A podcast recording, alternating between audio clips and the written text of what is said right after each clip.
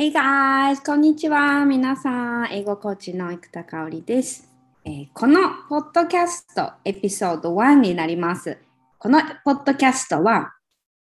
えー英語環境にいる方にエールを送るポッドキャストです。えー英語を仕事で使っていたりとか、英語を使って生活をしている方ですね。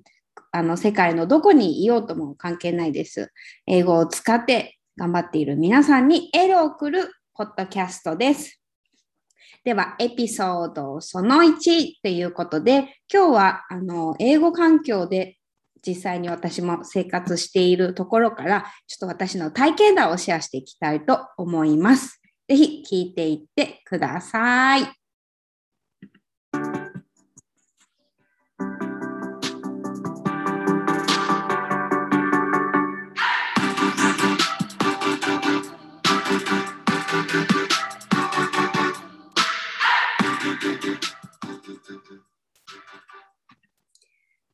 はい、ということで、えー今日のエピソードですね、えー初回ということなので、ちょっと私のバックグラウンドというか、アメリカでの体験をお話ししたいと思います。えー私はですね、今、ポートランドっていうところにね、住んでます。オレゴン州のポートランドに住んでいるんですが、アメリカは多分もう8年とか9年とか10年になったかなという感じです。すみません。あの、exact years, I don't know, because I stopped counting. あの、わざわざ毎年数えたりしないので、もう何年かよくわかんないけど、多分8、9、10のどこらかをうろうろしていると思います。はい。で、あのね、英語、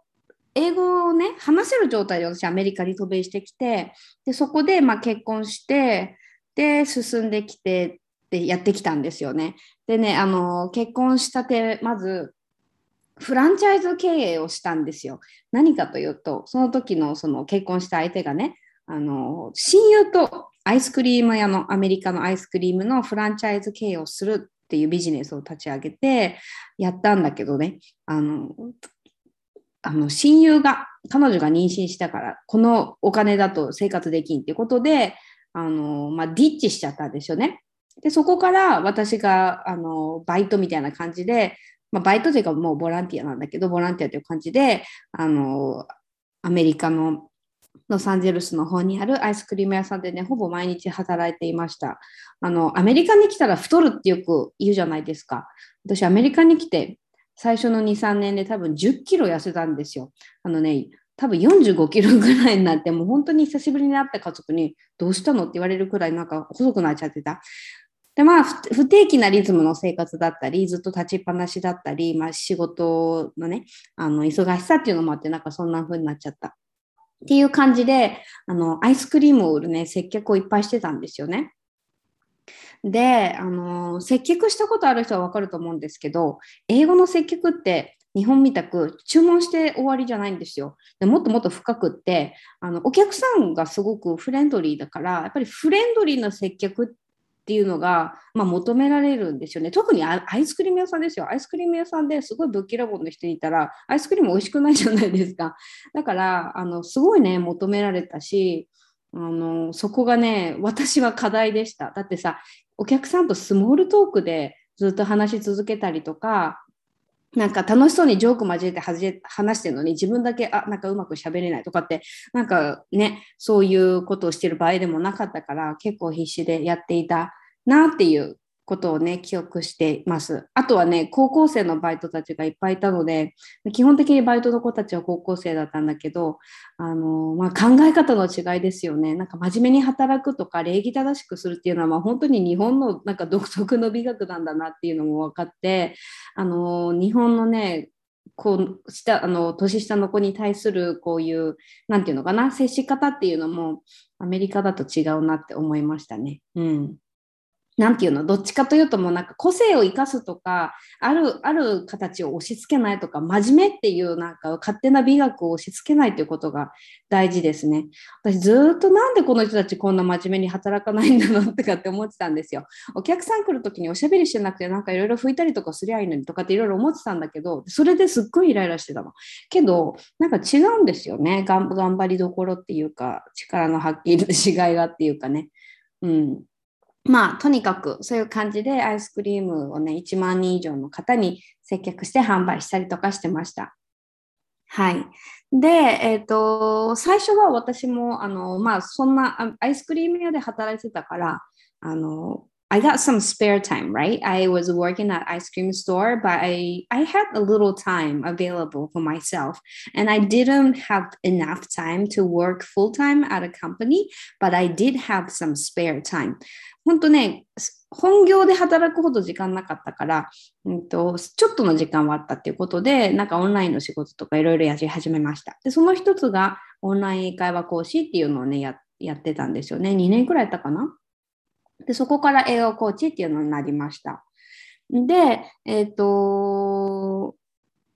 アメリカに住んで多分7年くらいしたのかな ?5、6、7年。またそれも確かじゃない。確かじゃないんだけど、うんと、そのくらいの時に、えー、子供が生まれて、で、子供が1歳の時にね、私離婚したんですよね。で、日本に帰るオプションもね、もちろんあったんだけど、なんかそうじゃないかなと思ってアメリカにいることにした。でも、うんとなんかもう、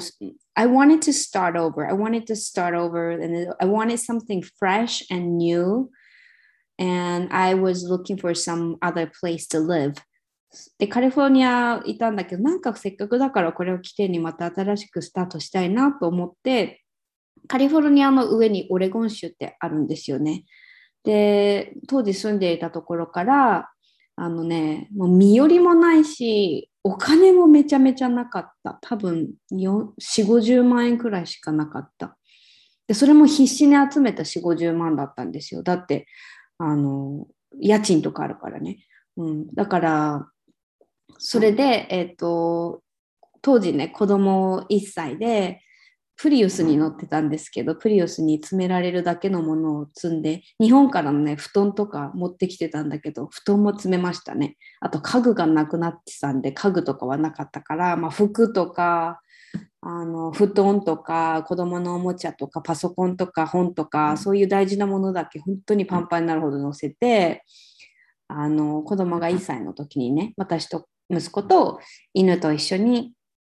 えー、カリフォルニアからオレゴン州に引っ越してきました。Do you know how long the drive is? Guess. どのぐらいか分かりますかね？やっぱりアメリカ広いんで、あのそそれはね、16時間かかりました。で、子供1歳だから16時間行くわけにいかないんで、一気に。あの一気に行く人は行くに、夜とかね、行ったりするんですよ、アメリカの人って。けど、まあ、3日くらい分けて、あのドライブして休んでホテル泊まってっていう感じで、あの北上してオレゴン州に来ました。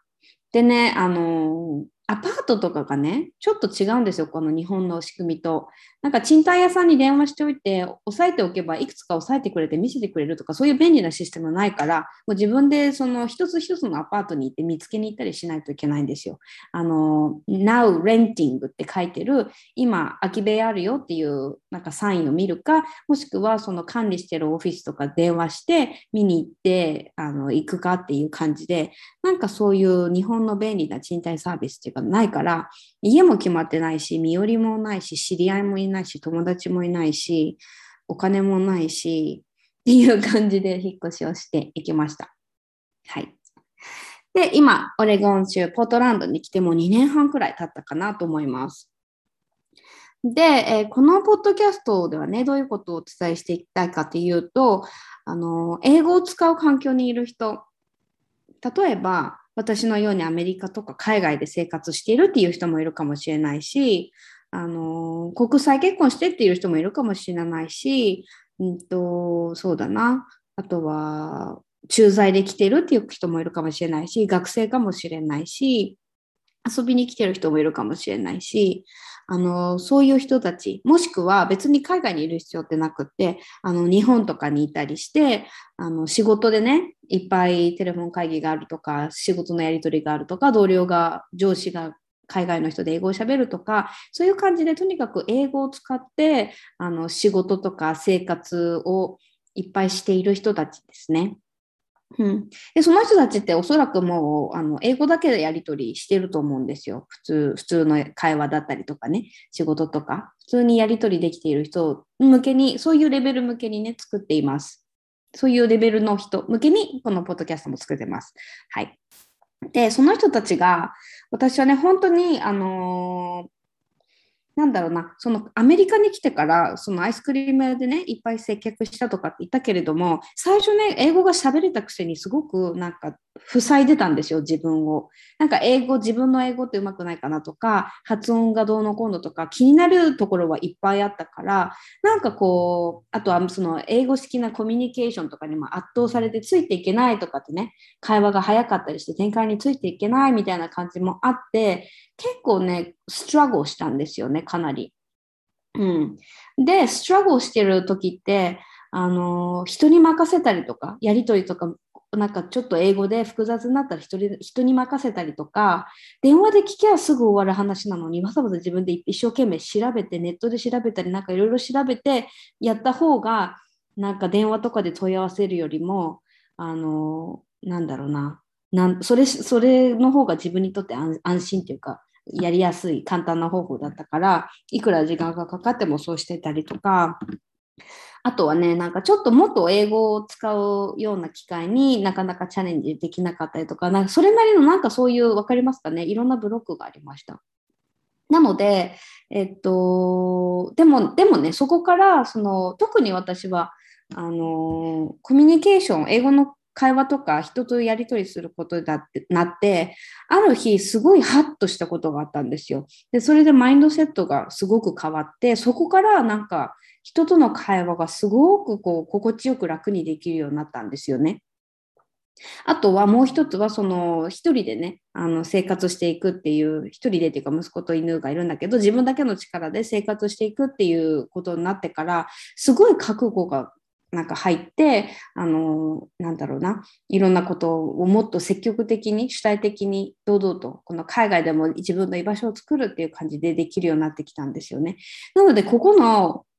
ま、私の、私のビフォーアフターでももう本当になんか生き方とかあり方とか行動力とか行動範囲とか考え方とか視野とかあの機会を手に入れられるかどうかとか毎日を楽しく過ごすかどうかとかなんかそういうことが本当に変わっていって本当に良かったなと思っているんです。なのでだからこそ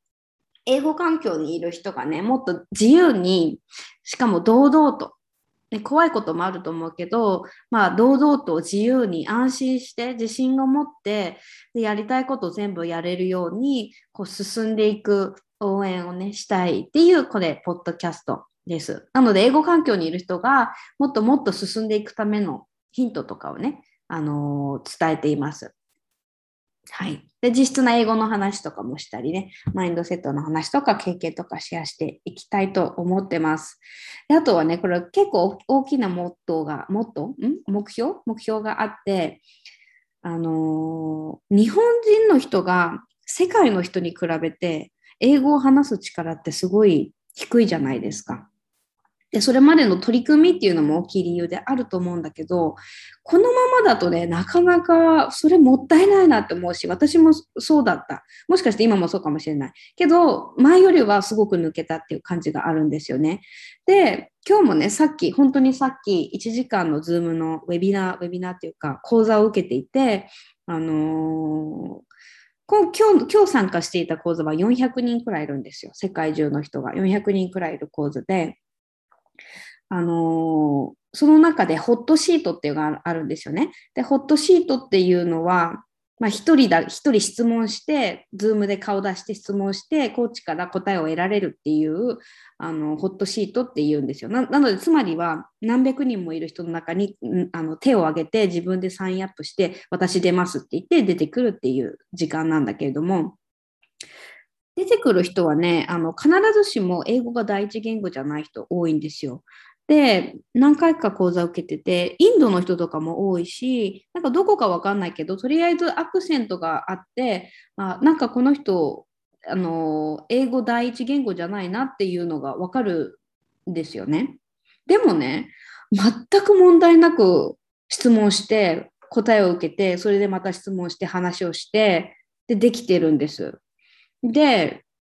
うんと、こういう、なんかね、あのー、だから、海外の人ってすごく当たり前にそういうふうに出てくるし当たり前にしっかりきあの内容クリアに発言してるし聞いてるとねやっぱりね文法の間違いとかもほとんどないないっていうか別に何も何も何て言うのかな何も問題なく理解できるんですよ。もしかして間違いとかしてるかもしれないけど全然なんかそんなの気にならないレベル？でアクセントとかもあるんだけど全くなんかそこってそんなに気にならない。なんか日本人だとアクセントとか発音気になっちゃいますよね。で、それも大事なんだけど、でも彼らを見ていると、なんか堂々と話していて、あの自分の英語があって理由でなんか出てこないとかってなかなかなくって、で、あのアクセントはあったとしても全然理解できるし、あの文章とか意見を言ったり悩みを言ったり質問をしたりそれに答えて返して即座に返したりとかその中身とか説明とかこういう状況でってだってコーチングだから自分がどういう状況にいてどういう質問を持ってどういうふうになりたいってちゃんと言えないといけないじゃないですか。これみんな言えてるの。だからすごいなと思って見ていてだから何が言いたいかというとそういうのが当たり前にできる自分で私もなりたいと思うしもっと伸びたいと思うし、なんかみんなそういうふうにあの進んでいきたいと思っている人をね、ああのすごい、あのなんていうのかな、そういう人を増やしたいです。なので、最終的なというか大きなビジョンとしては、